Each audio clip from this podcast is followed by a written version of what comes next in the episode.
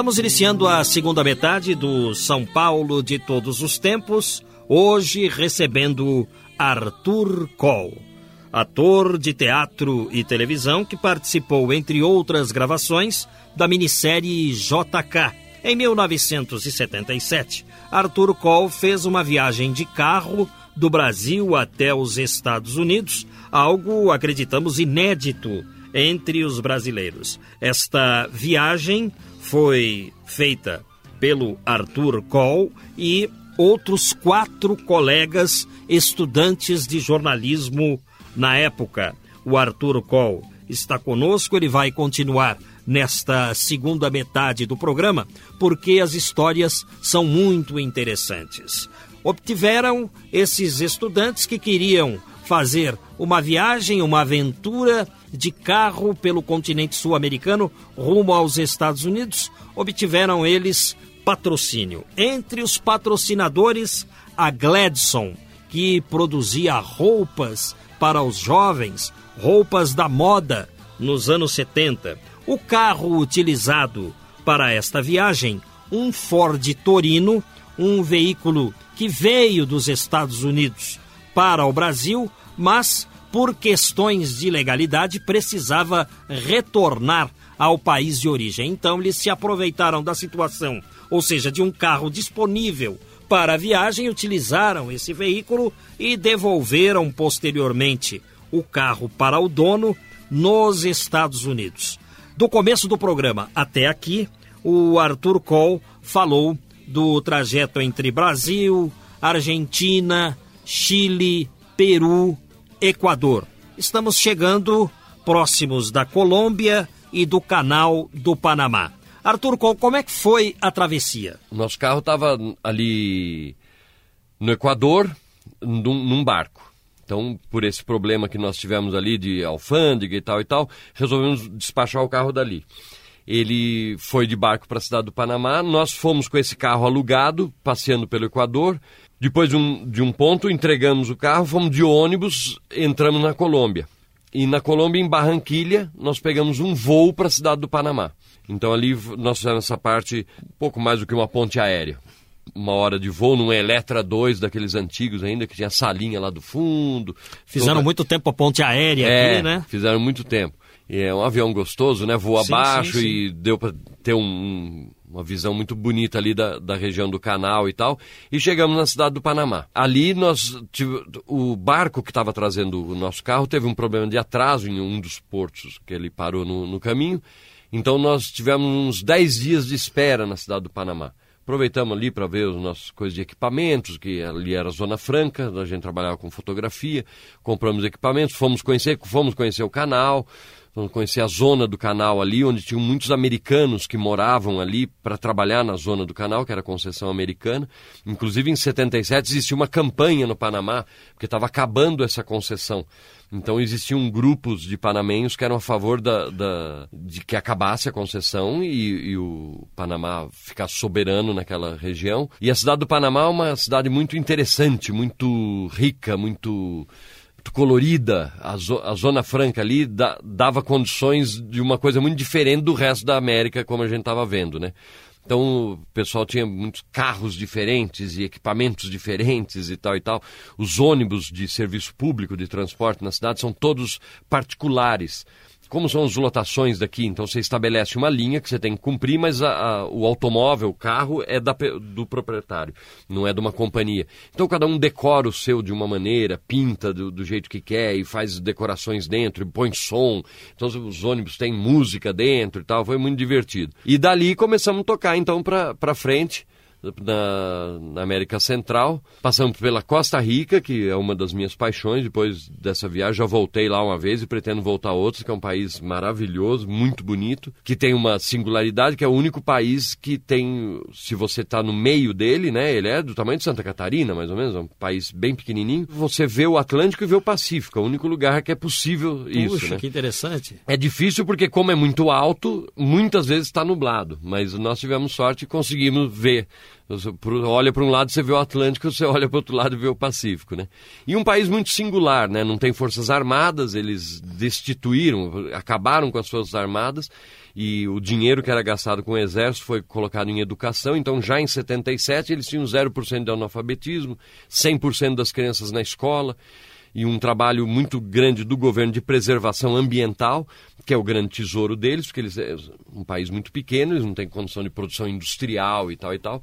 Então o grande negócio deles é o turismo e o turismo de, de natureza e tal. Então, um país muito preservado, quer dizer, com essa área tão pequena de território, 27% do território deles é, são reservas. E reservas muito bem mantidas. E, inclusive, muitas reservas eh, privadas que as pessoas têm com cascatas e fazenda de borboletas, umas coisas bem inesperadas. É um país muito bonito. Continuamos seguindo. Aí passamos por Nicarágua, que ainda vivia uma situação muito triste na época, né? Em 1970 tinha tido aquele grande terremoto que destruiu Manágua, né? E na época o Somoza, que era o ditador ali, uh, pegou para pegou para si toda a ajuda internacional que apareceu e não reconstruiu nada. Então era muito impressionante. Nós estávamos em 77, sete anos depois. E Manágua, o centro de Manágua, caiu. O epicentro do terremoto, desse terremoto monstruoso que teve lá, foi na, na praça central de Manágua. O epicentro co correspondeu a, a, ao, ao centro da cidade. Então destruiu tudo e estava tudo como ficou naquele dia, sete anos depois, quando nós estávamos passando. Então, assim, a, a igreja matriz com vitrais caídos no chão, com o relógio parado no, no, no momento do, do, terremoto, uma coisa muito impressionante de ver e uma pobreza muito grande, uma dificuldade muito grande do povo. Né? Vocês fotografaram tudo isso também? Fotografamos e, e, e foi muito chocante, inclusive porque a gente estava saindo da Costa Rica, que era exatamente outra ideia, né? Era outra realidade, né? Foi muito impressionante a Nicarágua. E como é que a população convivia com aquela situação de destruição na Nicarágua? Pois é, a, a Manágua se, se formou de novo em volta do que era a antiga Manágua, que foi destruída.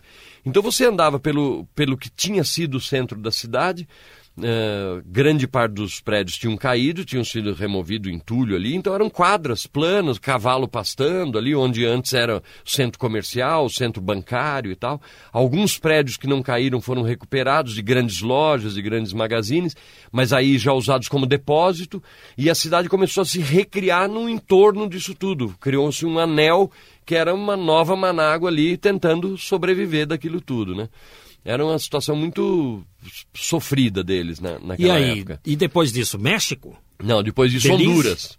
Honduras! Passamos por Honduras, que também é muito bonito, muito tropical, já uma paisagem mais que a gente reconhece, né? Já você está chegando no sul do México ali, né? Honduras, Guatemala já tem aquela mata que a gente reconhece como uma mata tropical e tal.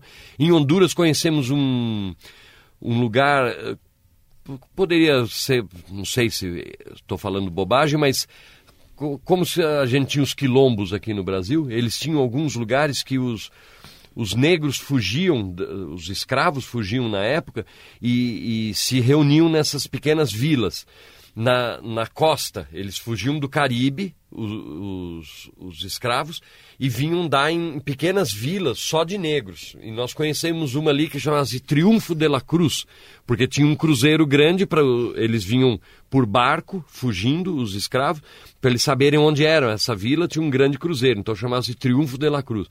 E naquela época ainda só moravam negros na, no, no, tipo de vida que eles tinham originalmente, os antepassados tinham originalmente na África, casas de palha, sobrevivendo ali de mandioca, de coco e tal e tal. Conhecemos ali crianças que nunca tinham visto brancos, os primeiros brancos que eles viram fomos nós É que mesmo? chegamos ali, é. Puxa, E com o som típico deles, já misturado com o som latino, mas ainda com muita coisa da, da música negra, muito interessante. Verdadeiros- Adoraram Jorge Ben, nós tínhamos fitas do Jorge Ben, eles adoraram o Jorge Ben, fizemos amizade, trocamos fita cassete ali, deixamos fitas do Jorge Ben, ganhamos fitas de som deles, muito interessante. Honduras foi, foi uma experiência bacana também. Aí passamos pela Guatemala e finalmente o México. Aí já entrando na América do Norte, né? tá, não, não vamos deixar é, a Guatemala de lado, Não, né? já que estamos contrário. falando de todos. Honduras tem uma capital com um nome muito interessante, que É. deve ser um nome índio. Tegucigalpa, né? Tegucigalpa. É, é um nome indígena, né? Eu não Isso. sei te dizer o que significa, mas é um nome interessante, né? E aí a Guatemala? A Guatemala é muito bonita e a Guatemala nós conhecemos várias ruínas já da, da- da civilização maia que tinha Maia. chegado até ali e tal e tal. Também ah, pela Guatemala nós andamos pela parte da serra que eles chamam de tierras frias, que é realmente uma E eu parte tô bem- esquecendo do carro, o carro aguentando tudo. o carro aguentando tudo. O carro não teve nenhum problema. Porque vocês retomaram no Panamá. Isso. No Panamá a gente pe- pegou o carro, tiramos ele do barco, do container, que ele foi dentro do container, e ele aguentando firme.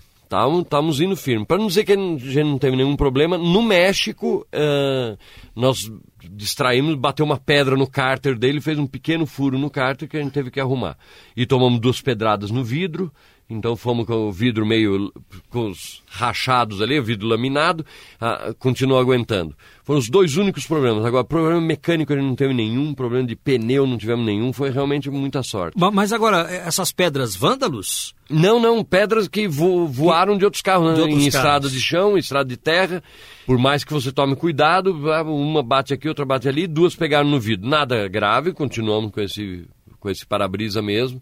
Mas foram os únicos problemas do carro. Mais alguma coisa da Guatemala? Então, na Guatemala, essa parte de terras frias é até uma parte muito bonita. E essa também é outra lembrança grande que nós conhecemos um fazendeiro lá, um sujeito muito rico num país muito pobre como a Guatemala e com uma visão muito diferente de mundo do que as pessoas em geral ali na América Central, nesses países pobres. A gente tinha essa experiência da Nicarágua e tudo.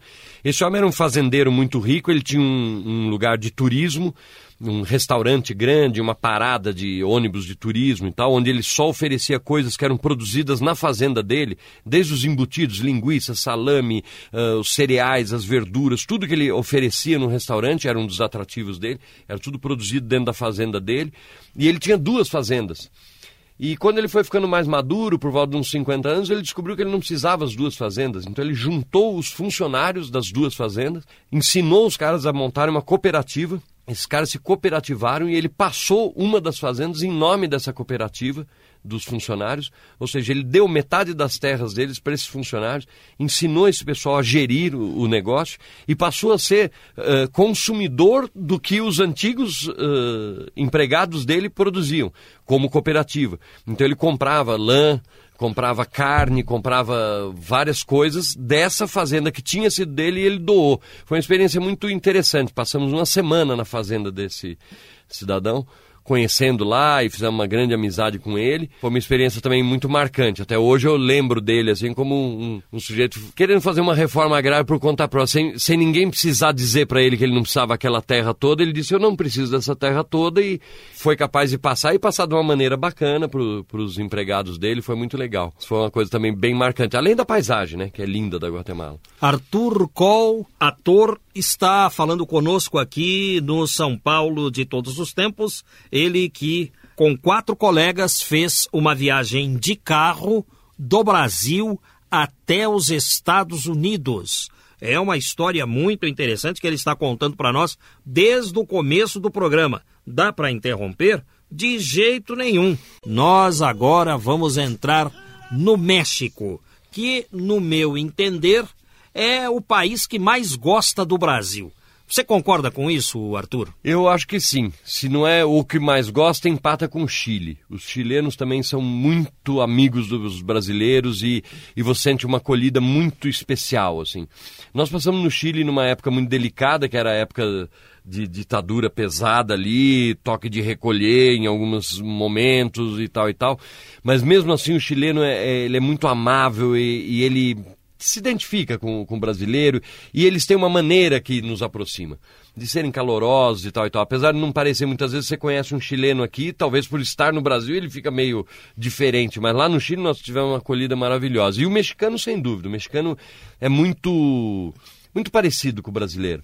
Muito festeiro, muito, muito alegre, sempre está reunido, eh, nos momentos de dificuldade, em vez de ficar só aquela choradeira, choradeira, acaba que reúne os amigos e esquece, e pensa noutra coisa, e toca uma música e tal e tal. Nós fomos muito bem recebidos no México. Nós entramos bem recebidos. Primeiro posto de gasolina que nós paramos no México, nós fomos atrás de um mapa, que a gente queria um mapa do, do país para começar a se orientar e não tinha no posto. E tinha uma família numa van, numa perua, saindo de viagem, abastecendo ali, e o pai falou eu tenho um mapa aqui, eu tenho um mapa, eu dou o um mapa para vocês, então nossa, nossa acolhida já começou ali. O cara deu um mapa, tipo um guia quatro rodas que a gente tem aqui, nos deu um mapa novo, ele falou, não, eu consigo outro, e eu conheço o México, eu sou mexicano, vocês ficam com esse mapa e tal e tal, que foi o nosso mapa para seguir a viagem pelo México. Fomos muito bem recebidos, nós entramos pelo lado do Pacífico no México, fomos passando pela parte de, de floresta mais densa lá deles, muito bonita.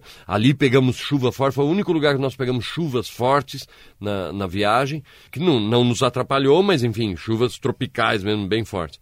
E dali a gente começou a atravessar em direção ao Pacífico, passando por aquelas ruínas que estão presentes naquele livro, eram os deuses astronautas, que tem ruínas de Palenque, que é uma das grandes construções maias e tal, e onde tem aquela pedra que tem uma inscrição que realmente parece que são duas pessoas dentro de uma, de uma cápsula, né? E isso está lá dentro de uma ruína. Você sobe centenas de degraus para chegar... Vocês ver? Nós fomos ver. Nós claro. fomos ver. Passamos um dia e meio nessas, nessas ruínas lá. Muito, muito interessante, muito legal. E conhecemos muita gente ali também, é, nesse sul do México ali. Cruzamos com muitas pessoas que estavam fazendo a viagem inversa da nossa. Então você também vai... No Equador nós tivemos isso e no México também. Aquela troca de, de, de informações, né? Então você conhece o sujeito que é um canadense que está vindo. Então ele te fala, pô, ali no norte do México tem um lugar que é bom para você se hospedar, ou para você consertar o carro, ou para você se alimentar, e você dá dicas de onde você já passou. Pô, se você estiver na Colômbia, procura tal lugar e tal e tal. Então também é uma coisa gostosa da, da viagem, essa troca de informações que um vai ajudando o outro, né? Trocando coisas também, de repente você tem uma mochila que já não tem utilidade, troca por um agasalho que o outro tem e tal e tal. Também era divertido. E de lá fomos para a cidade do México, que é uma cidade enorme, né? Onde era uma das paradas previstas da gente para mandar matérias para cá e tal. Ficamos uma semana no México, muito interessante também. Vamos estar os museus. A cidade já era uma loucura. Já era uma loucura, já era imensa, né? É muito, muito grande, muito poluída. Já na época a gente se impressionava com a poluição. E tinha coisas diferentes. O metrô deles já era muito desenvolvido aqui no Brasil. A gente estava ainda meio incipiente nisso, né? Começando, a gente só tinha Norte-Sul, né? Nessa época, em 77. Lá eles já tinham uma rede enorme de, de metrô. O surpreendente também, eu me lembro disso, que o metrô lá tinha pneus de borracha, por causa de vibração em alguns momentos, não, não podia vibrar por causa do solo e tal e tal. Eu me lembro de ver o, o, um trem com pneus de borracha, nunca tinha visto isso. E, enfim, aí tivemos uma semana de vida cosmopolita ali, vida metropolitana, comer em restaurante, fomos ao cinema e tal, que fazia tempo que a gente não fazia isso, né? Tantos, tantos dias na estrada, né? E, e de lá a opção da gente era fazer o deserto mexicano para entrar pelo sul da Califórnia, nos Estados Unidos, finalmente chegar no nosso destino, que era o objetivo da viagem. E aí a gente foi desaconselhado, porque nessa época tinham um, grupos de guerrilha muito forte, anti-americanos, nessa região do deserto, que eles se escondiam por ali né, nessa guerra de guerrilhas ali. E a, o carro da gente era americano, era um carro com licença americana, o carro era americano e nós, não com muita cara de latino-americanos, nos desaconselharam. Falaram, vocês vão ter situações muito perigosas ali, não vale a pena. Então a gente mudou o nosso itinerário e fomos tendendo mais para o nordeste do, do, do, México e saímos por Nuevo Laredo, New Laredo ali, que você vai dar no, no Texas. Então ali a gente entrou mais ou menos embaixo de Dallas, de Tucson ali, e, e, fizemos essa parte do deserto que a gente faria pelo México, fizemos pelos Estados Unidos. Aí, Aí vocês já tinham obtido o visto para entrar nos Estados Unidos aqui no Brasil? Exatamente. A gente já tinha esse, esse visto da, daqui, mas como a gente não tinha previsão do, da duração dessa viagem, esse visto foi dado para a gente a ser confirmado na fronteira. Então, na fronteira que nos dariam o, o prazo que a gente poderia ficar na, nos Estados Unidos. Finalmente chegamos aos Estados Unidos nas histórias de Arthur Cole. Arthur, então eu aproveito para fazer algumas perguntas para você a respeito da viagem que eu estou aqui querendo fazer desde o começo do programa. Alimentação. Vocês saíram comendo arroz e feijão, as comidas aqui do Brasil. E aí, e ao longo do trajeto? Eh, as novidades, os pratos diferentes, aquilo que vocês gostaram e não gostaram em termos de comida? Olha, foi muito interessante. Tem, tem coisas bem parecidas, tem temperos muito diferentes. Quer dizer, o arroz feijão, por exemplo, é uma coisa muito presente em tudo. Tem temperos bem diferentes. A gente comeu muito peixe na viagem. Tem as coisas que a gente já sabe, né? Que o único, o único latino-americano que come abacate doce é o brasileiro, né? No resto, o abacate é um ingrediente de salada que a gente aprendeu a comer e gostou e que alimenta muito. A gente fez muita comida, a gente parava muito para para dormir, para descansar, para passar a noite e fazia a nossa própria comida. E quando a gente comia, que também muitas oportunidades a gente comia em lugares, em restaurantes e tal, a gente seguiu muito pelos caminhoneiros. Quer dizer, é uma coisa que é verdade no Brasil e é verdade em qualquer lugar da América. Você vai andando por uma estrada, tem um posto vazio, tem outro posto cheio de caminhões, você pode ter certeza que ali a comida é boa. Você está perto da hora do almoço e tem um monte de caminhoneiro, então você pode parar tranquilo. E aí, então a gente entrar na alimentação do dia a dia deles, né? E, Por exemplo? Uh, muito pescado, muito, muito, muito peixe, verduras que eu não sei te dizer o nome, mas verduras que a gente não, não conhecia daqui, e principalmente o tempero, né? Eles usam pimentas diferentes do, das pimentas que a gente usa, muito mais coisa, talvez mais próximo do nosso Nordeste, muita coisa com farinha de mandioca, muita lá no México as tortilhas, os tacos que a gente conhece e tal, mas mesmo aqui para baixo, farinha de mandioca está muito presente, não só como a gente usa a farinha no, no, caldo de uma carne ou de um feijão, mas fazendo uns pãezinhos, umas massinhas que acompanham a comida. Acho que de alimentação era isso. E coisas muito diferentes, né? Aí as, as comidas típicas, né? Peixe cru, o ceviche, peruano, que também você encontra no Chile, né? Que é o peixe cozido na acidez do limão só, ele não vai ao fogo, né? Com pimentão e cebola e pimenta e tal. Na hora tal. da fome. Opa, e é gostoso. Isso até hoje eu como. Arthur, e com relação às mulheres, vocês arrumaram namoradas no caminho? Onde as mulheres são mais calientes? Onde elas são mais calientes? Olha só, é uma boa pergunta. Mulher bonita tem no planeta inteiro, né? Mas uh, as mexicanas são muito bonitas. As costarricenses são muito bonitas. E a gente conheceu e namorou e tivemos contato com muitas estrangeiras também, né? No Equador, nós ficamos parados 10 dias, mais ou menos, em Otavalo, que eu estava comentando com você, essa cidade lá na serra do, do, do, Equador, na parte fria do Equador. Ali também foi um lugar de muito trânsito de informações e outros viajantes, um hotel muito de, de viajante, de mochileiro da época e tal. Então ali nós conhecemos lindas, lindas mulheres, mas ali parecia uma reunião da ONU, né? Tinha gente em todo lugar, tinha suecas, tinha americanas, alemãs, argentinas e tal e tal. Mas foi divertido, não, não faltou mulher bonita na viagem, com certeza.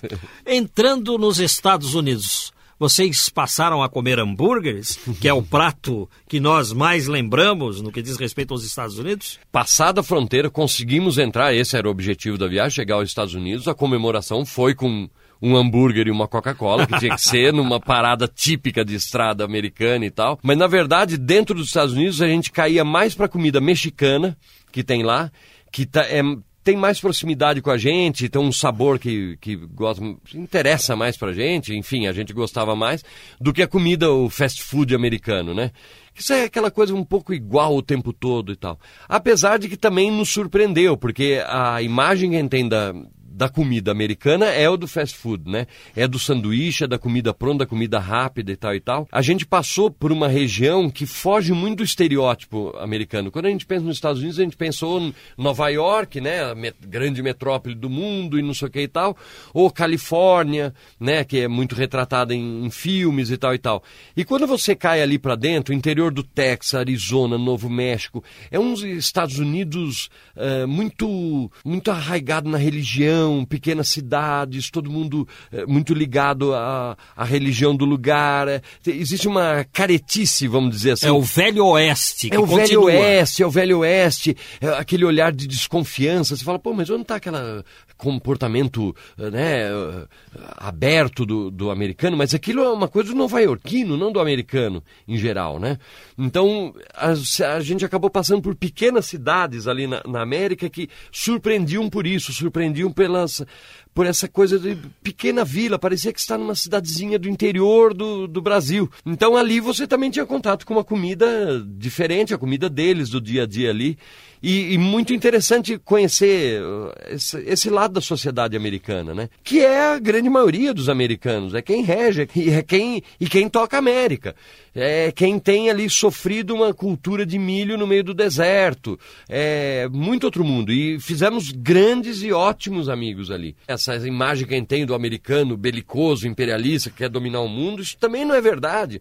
O sujeito está ali teimando de viver naquele lugar com dificuldade e tal, e uma paisagem muito bonita, né? Aí sim um deserto diferente, aquele deserto que a gente lembra de desenho animado, do, né, do Pepe Legal, que tem o cacto, o cactinho do lado e tal e tal. Aí aquela imagem que a gente Isso é tem... mais típico dos Estados Unidos, Típico, então. típico. Aí a gente tinha bem essa, essa visão. Dava para fritar ovo no asfalto mesmo? Dava para fritar ovo no asfalto mesmo.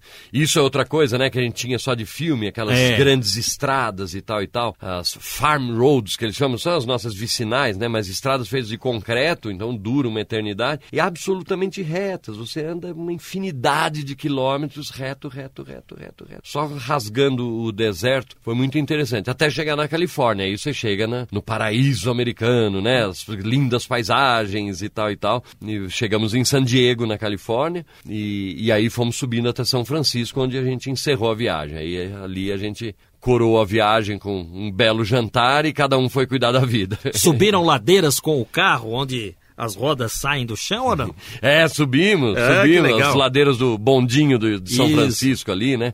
São Francisco também é uma cidade encantadora, né? E na época, estamos falando de 30 anos atrás, uma cidade moderna, né? Onde você viu gays andando de mão dada na rua, uh, sexy shops, coisas que na época a gente não via por aqui, né? Isso em 77. Em 77. E muito show de rua. Muito, foi muito bacana. Foi um, um, belo, um belo ponto final na viagem. Vocês dormiram bem ou tiveram que dormir alguma noite no carro? Não, a gente dormia uh, normalmente, chegava final de tarde, a gente ia achando algum lugar agradável para parar. Nós estamos falando de 30 anos atrás, a segurança ainda era mais tranquila, né? E a gente achava algum lugar gostoso para parar na beira da estrada e montava uma coberta ao lado do carro e dormia do, do lado do carro, né? Às vezes um pouco mais frio do que a gente gostaria, mas todo mundo com sleeping e tal, dava, dava para se virar. Nos anos 70 era moda o camping, né? É. E havia aquelas barracas, eu nem sei se tem ainda, aquelas barracas de camping, tipo bangalô. É. Lembra-se? Pensei nós... que vocês tinham levado um bangalô. Não, nós levamos uma barraca da Barracas Capri, foi uma das patrocinadoras da gente. Tá vendo? E que nos deu a, a melhor barraca deles. Mas era, é, ela era boa demais. Ela tinha dois quartos, sala, varanda, casa de cachorro, adega. Era uma coisa monstruosa, maravilhosa. Só que como a gente parava para dormir uma noite, para seguir viagem no dia seguinte. Montar e desmontar Não tudo. fazia sentido montar aquela coisa tão grande. Então a gente acabou usando muito mais o, o sobreteto da barraca, preso no, no, no carro e puxava para o lado e virava ele por baixo. Então a gente fazia uma barraca mais simples, aproveitando pedaços dessa barraca. E algumas oportunidades a gente pôde montar essa barraca cá, porque era uma maravilha. Mas normalmente era mais rústico. Arthur Cole, você que é ator de teatro e televisão e que participou desta viagem de carro em 1977 num Ford Torino. Isso mesmo. Muito obrigado. Eu que agradeço ter dispensado todo esse tempo aqui, duas horas, falando. Bom, eu, como um bom geminiano, se deixar, eu passo o dia aqui falando, ainda mais dessa experiência que foi muito marcante. E agradeço o teu convite de participar aqui, que não por estar na tua presença, mas sou fã do, do teu trabalho, desde o trabalho de ajudar a gente no trânsito, até o, o, este programa aqui que eu estou participando, que eu não, não, perco um, e gosto muito da variedade dele, das histórias que ele conta, e muito obrigado pelo convite.